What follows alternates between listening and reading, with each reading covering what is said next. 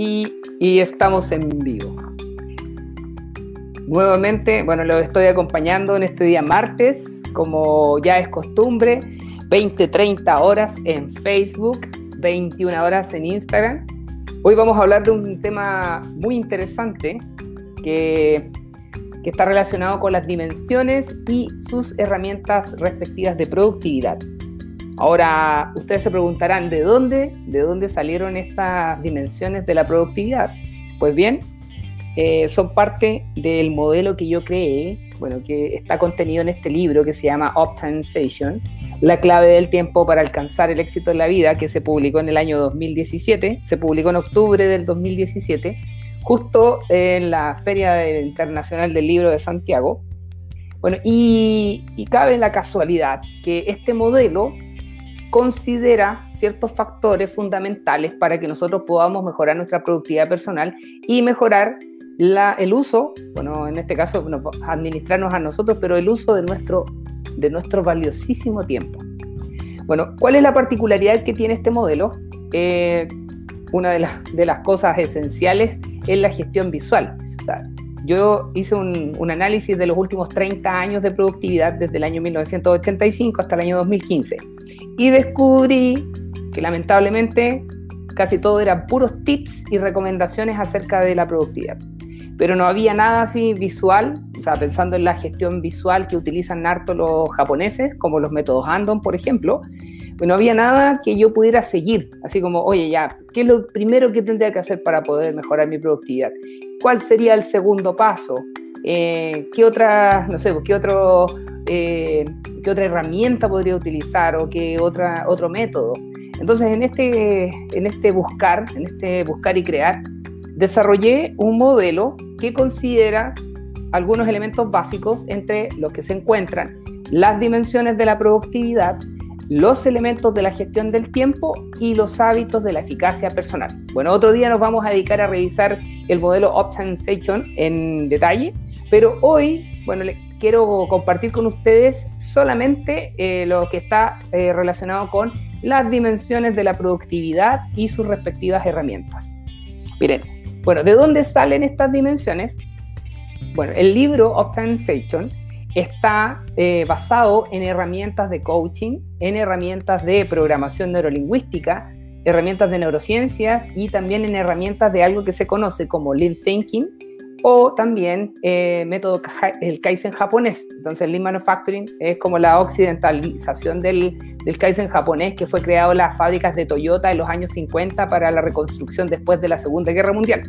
Bueno, muchas de las herramientas que aparecen en este libro yo las conocí cuando trabajaba en la industria, o sea, trabajé casi 14 años en la industria, en distintos cargos, jefaturas de mantenimiento, como planificador, como ingeniero de procesos, jefe de ingeniería, y da, eh, ocurre ahí que, bueno, esa es la historia que les conté la otra vez, que traté de ser el más productivo de la empresa con los métodos que existían y no pude. ¿Por qué? Porque la mayoría de los métodos están enfocados más a sistemas organizacionales o sistemas productivos y no a la vida de las personas. Entonces ahí eh, entra la variable que tiene que ver con el significado y la emocionalidad. La emoción, o sea, que nos, rige, ¿cierto? Y establece cómo nosotros tomamos decisiones día a día. Bueno, cuando estaba desarrollando el modelo Optimization, utilicé de base para poder establecer estas dimensiones de productividad donde nosotros nos desenvolvemos, o sea, pensando en cómo optimizar nuestro, nuestro tiempo, nosotros como seres humanos nos desenvolvemos en un entorno, ¿cierto? Y aquí yo utilicé eh, una aproximación que se llama los niveles neurológicos, que están acá. Bueno, aquí le traje esta, esta PTT, ¿cierto? Aquí están los niveles neurológicos que fueron desarrollados por, eh, Robert Dilts y Gregory Bateson en el año 1991 y después fueron, lo fueron mejorando.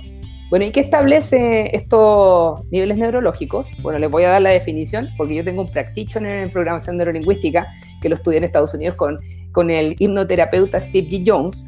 Y lo que dice, para no perder mi practitioner, se lo voy a dar de, de, de aquí de manual. Bueno, los niveles neurológicos son las relaciones de procesos y de fenómenos del sistema eh, humano que están jerárquicamente dispuestos en distintas capas, como pueden ver acá, donde se producen nuestros distintos niveles de experiencia. Entonces aquí podemos identificar el entorno, bueno, nuestros comportamientos, nuestras capacidades y habilidades, nuestras creencias y valores, nuestra identidad y nuestro propósito. Bueno, también es la forma de representar cómo nosotros interactuamos con el mundo y cuáles son los elementos que entran en juego cada vez que lo hacemos.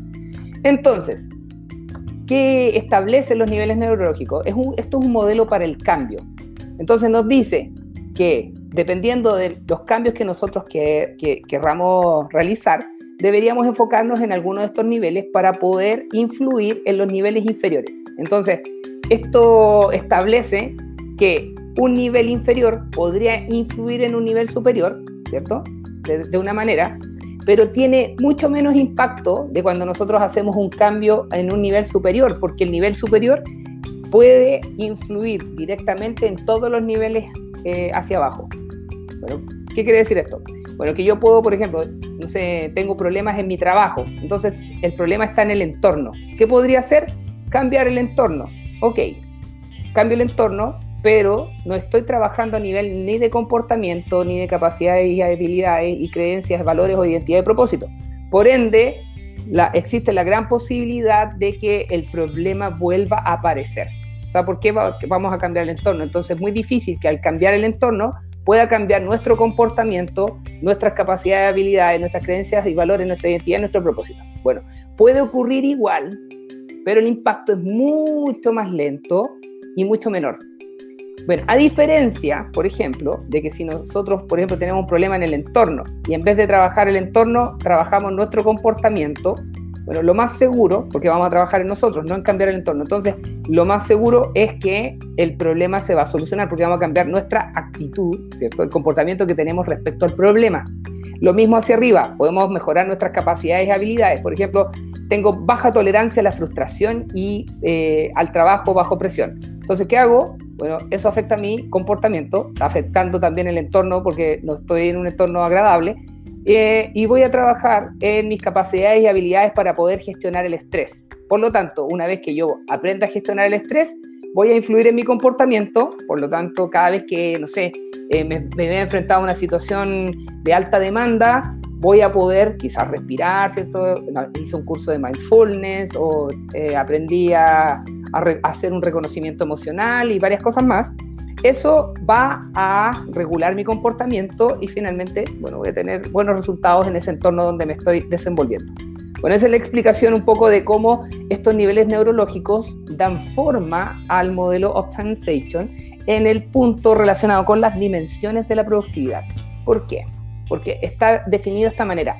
Los niveles neurológicos dan forma a las dimensiones de la productividad y las dimensiones de la productividad establecen cuáles son las herramientas que yo voy a necesitar para poder, en este caso, obtener resultados favorables para mí en el, en el corto plazo, en el mediano plazo y en el futuro, en el largo plazo. Bueno, ¿cómo está definido esto? Miren, acá están las dimensiones de la productividad. Esto es un, un extracto, un mini extracto de Optimization. Bueno, como teníamos, ¿cierto? desde el propósito, la identidad, las creencias, los valores, las capacidades, habilidades, el comportamiento y el entorno. Bueno, eh, en esta reflexión que yo realicé para poder desarrollar este modelo de optimización de tiempo, bueno, yo dije, ok, está, para poder optimizar el tiempo, que está aquí en el centro, en color rojo, aquí justo en el centro de estos tres círculos que están concéntricos, eh, no concéntricos, ¿cierto? Que están inter, eh, intersectados, bueno, está el individuo, o sea, estamos nosotros dentro de, este, de esta vorágine, ¿cierto? De, la, de, desarrollo de nuestras actividades. Bueno, están las actividades propiamente tal, o sea, las cosas que tenemos que hacer y también está el entorno. Entonces, donde todo esto se intersecta, justo en el centro aquí, estaría la optimización del tiempo. O sea, tendríamos que aprender a gestionar el individuo, gestionar las actividades y gestionar el entorno. Entonces, ese es uno de los tremendos secretos que descubrí que nos permiten mejorar nuestra productividad personal y también el uso del tiempo. ¿Ya? Entonces, tenemos esto. Bueno, cuando nosotros observamos al individuo, aparecen ciertas herramientas. ¿ah? Al, al, igual que cuando observamos las actividades y cuando observamos la, el entorno. Bueno, cuando hablamos de individuo, vamos a necesitar algunas herramientas que se llaman de relación. O sea, cómo nosotros nos relacionamos con los demás y con nosotros mismos. Y eh, cuando observamos las actividades, vamos a tener herramientas de procesamiento. ¿Por qué? Porque las actividades son aquellas situaciones que aparecen en el horizonte y que deben ser atendidas. Y luego tenemos las herramientas relacionadas para el entorno, que son las herramientas de orden. O sea, el orden establece nuestro enfoque y también define el uso de nuestra energía o motivación. Bueno, les voy a nombrar cuáles son estas herramientas. O sea, yo creo que en, otra oportunidad, cuando tengamos otro live, yo les voy a dar, pero con lujo de detalle, quizás vamos a revisar solamente las herramientas de relación, solamente las herramientas de procesamiento o las herramientas de orden. Pero ahora se las voy a nombrar. Por ejemplo, herramientas de relación que nosotros podríamos desarrollar, recuerden, para poder optimizar o gestionar el individuo, que somos nosotros. Primera, aprender a manejar las interrupciones. Bueno, que hoy en día tenemos muchas interrupciones a través de los medios digitales, ¿cierto? Nuestro teléfono, no sé, correo electrónico, que todas las notificaciones llegan ahí. Eh, delante yo le comentaba a, a, una amiga que yo recibo más de 300 notificaciones al día entre mensajes, ¿cierto? Facebook, Instagram, LinkedIn, correo electrónico y muchas otras cosas más. Y es esencial, bueno, que nosotros aprendamos a controlar la incidencia de esas interrupciones. ¿Por qué? Porque nuestra concentración, o sea, el hecho de que nosotros podamos llegar a un estado óptimo de concentración, toma aproximadamente 21, 20, de 20 a 25 minutos más o menos. O sea, va a depender de la persona. Bueno, ¿y qué ocurre? Que nosotros estamos recibiendo interrupciones cada tres minutos en promedio. Hay personas que reciben interrupciones más en, en periodos más cortos. Bueno, ¿y qué pasa? Que si tú tratas de concentrarte en 20 minutos y recibes interrupciones cada tres minutos, nadie se está concentrando en nada. O sea, eso es lo que ocurre. Y se da algo que se llama el efecto hoja de sierra, que es me trato de concentrar y mi concentración va a cero. Me trato de concentrar, mi concentración va a cero. Entonces se, se, forma como una hoja de sierra. Y eso también termina afectando bueno, nuestro, nuestra corteza prefrontal y nos empezamos a estresar. ¿Por qué? Porque nuestro sistema trata de atender la, la, la actividad que estamos procesando y también la interrupción. Entonces se genera un mini cortocircuito aquí a nivel neuronal y nos empieza a tiritar el ojo izquierdo, nos puede dar una migraña mm, y perdemos, también podemos empezar a perder la concentración muy fácilmente. Ya, entonces, primera herramienta de relación, manejo interrupciones. Segunda herramienta, y esta da para, para, conversar mucho, tiene que ver con el manejo de las reuniones. Bueno, aquí está el concepto de la reunionitis crónica, ¿cierto? La reunionitis aguda, que tienen algunas organizaciones y sobre todo eh, periodos de, pandemia. Tenemos algún ah, tenemos un, un pequeño problema de conexión inestable. Espero que esté saliendo bien la, la presentación. A ver, vamos a hacer algo en vivo y en directo. Me voy a conectar al, al, a la red directamente.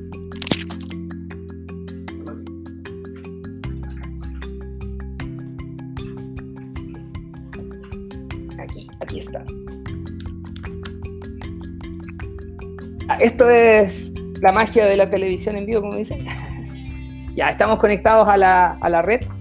Ya, miren, ya, entonces les estaba hablando acerca de las reuniones. Tenemos reunionitis crónica, reunionitis aguda, sobre todo en pandemia. Estamos entrando en una reunión, salimos, salimos de una reunión y volvemos a entrar a otra porque ahora es súper fácil a través de, de, Zoom, ¿cierto? A través de Teams de Meet. Y bueno, y ya saben las repercusiones. Muchas personas dicen, oye, ¿a qué hora trabajo? Porque estoy metido en reuniones todo el día me, meto a reuniones a las 9, salgo a las 5 de la tarde y tengo que hacer todo el trabajo después de las 5, termino acostándome a las 11 de la noche, casi no comparto con mi familia, bueno, producto de, esta reunión crónica. Entonces hay que aprender a manejar eh, las reuniones, uso bueno, el, reuniones efectivas, ¿cierto?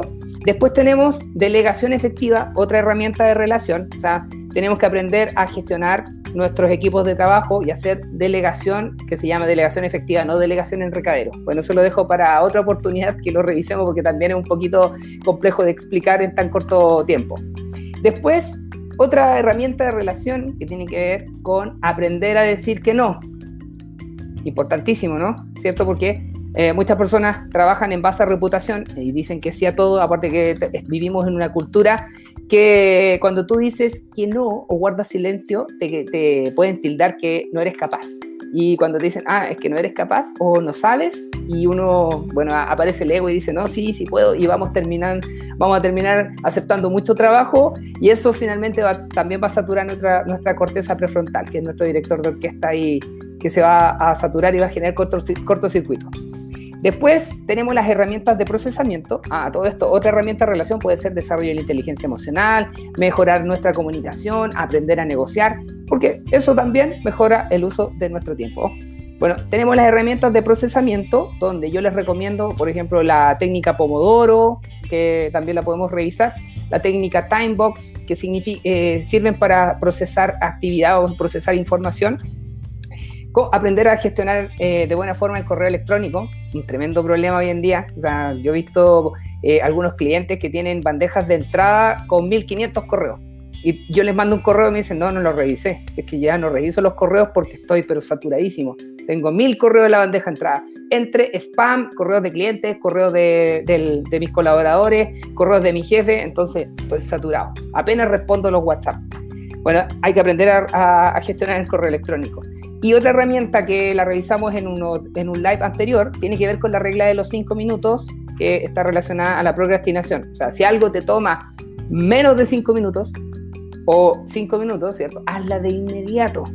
Y esa herramienta es muy efectiva para procesar actividades, sobre todo aquellas actividades que son pequeñitas y que, que yo le llamo los cabos sueltos o las piedrecillas esas o el molido que nosotros tenemos día a día.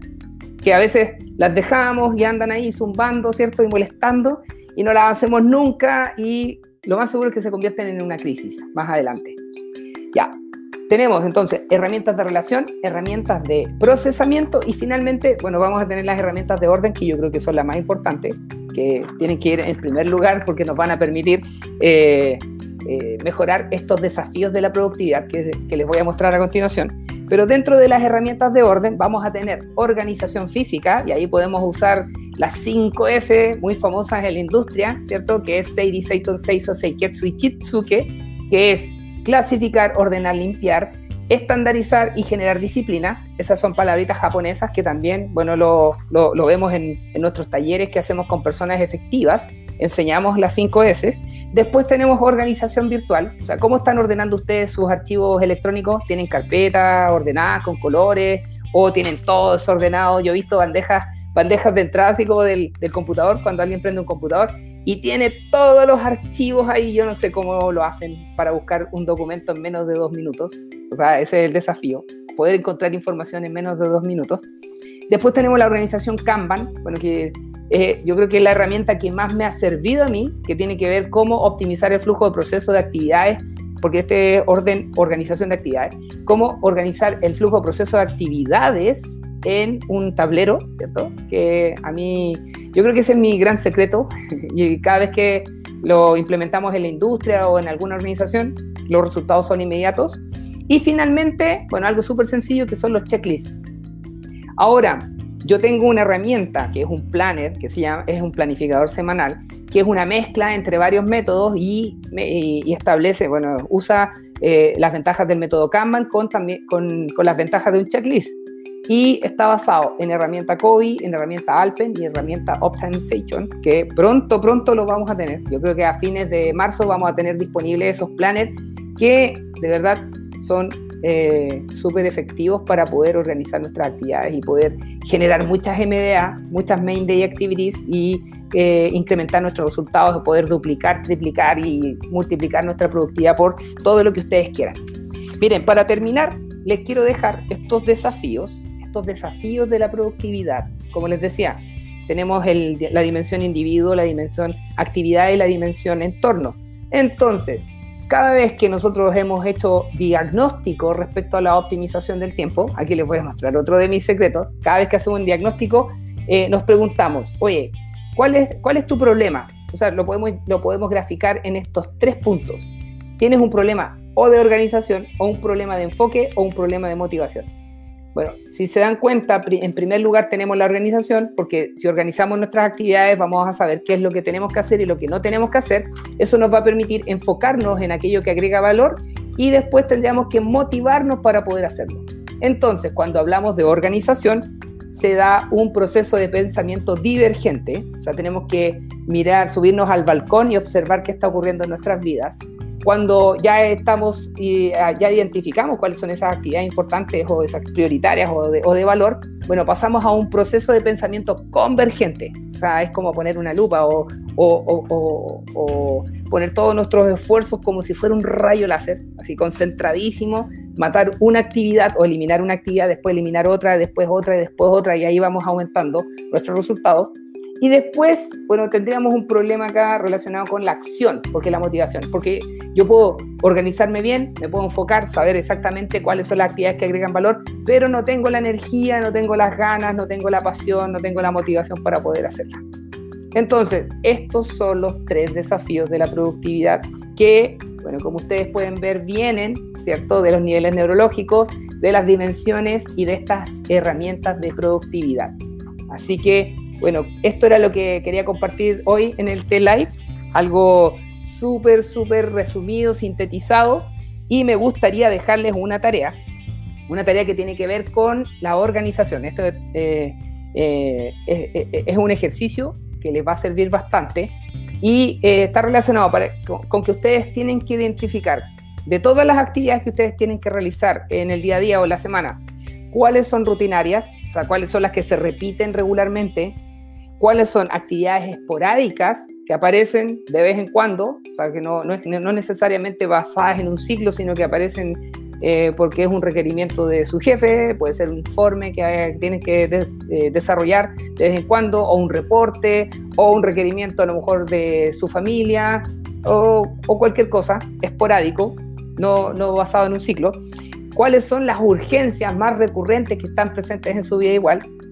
Y cuáles son en este caso las metas o las grandes, las big rocks, ¿cierto? ¿Cuáles son mis metas? ¿Cuáles son mis sueños que yo quiero eh, desarrollar y cuáles son las actividades relacionadas con ese sueño que agregan valor a mi vida? Recuerden, ¿qué es lo que tengo que hacer hoy para tener un mejor mañana?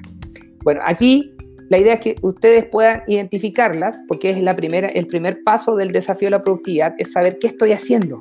¿Qué estoy haciendo para qué? Para poder desarrollar estrategias y poder hacerlo de mejor manera. Recuerden, hacerlo correcto, de manera correcta, tal como establece el principio Kaizen, de cambio bueno, ¿cierto? O Lean Manufacturing. Porque hay personas que a veces hacen de manera correcta lo incorrecto. Y eso es lo peor. esto me trae una, una historia. Cuando yo estaba en la industria, instalamos unas cañerías. Instalamos unas cañerías, una red de piping de un aceite térmico. Y me acuerdo que, oye, tiramos las cañerías y todo súper bien, pero deberíamos haber verificado las interferencias que habían antes en los planos, porque no revisamos los planos. Tiramos la, bueno, los soldadores tiraron las cañerías, soldaron espectacularmente con TIC, con método TIC. Oye, las soldaduras maravillosas yo las revisé después, pero cuando vimos los planos nos dimos cuenta que justo donde habían puesto las cañerías iba una máquina. Por lo tanto, deberíamos haber hecho una, un, bueno, un giro ahí haber hecho un, unos tramos más largos. ¿Por qué? Porque había una interferencia, pero no la habíamos verificado. Entonces hicimos de manera correcta lo incorrecto. ¿Por qué? Porque lo correcto habría sido primero verificar los planos, haber visto las interferencias y después haber tirado las líneas de cañería y haber hecho esas soldaduras tan maravillosas. Así que eso es lo que muchas veces pasamos haciendo, o sea, no nos tomamos el tiempo para organizar, para saber qué es lo que tenemos que hacer o cómo lo estamos haciendo y constantemente vivimos en un paradigma de ejecución. Así que eso, les dejo este desafío para que ustedes lo puedan llevar a cabo. Recuerden cuáles son rutinas, cuáles son actividades esporádicas, cuáles son las urgencias que se manifiestan generalmente en su vida y cuáles serían las actividades asociadas a sus metas, sus grandes rocas, ¿cierto?, de su vida. Y con eso yo creo que ya van a tener una idea de cómo poder eh, desarrollar, bueno, en este caso, estrategias para eliminar o mitigar los efectos negativos de alguna de ellas. Así que les doy las gracias por haberse conectado. Oye, espero que les haya gustado. Cada vez vamos mejorando en la entrega de este contenido. Cuídense mucho, recuerden, me pueden escribir a mis redes sociales, también pueden escribirme a mi correo electrónico. Puede que me demore un poquito en contestar, pero siempre, siempre, siempre les voy a contestar. Así que muchísimas gracias, cuídense mucho, que estén bien, nos vemos.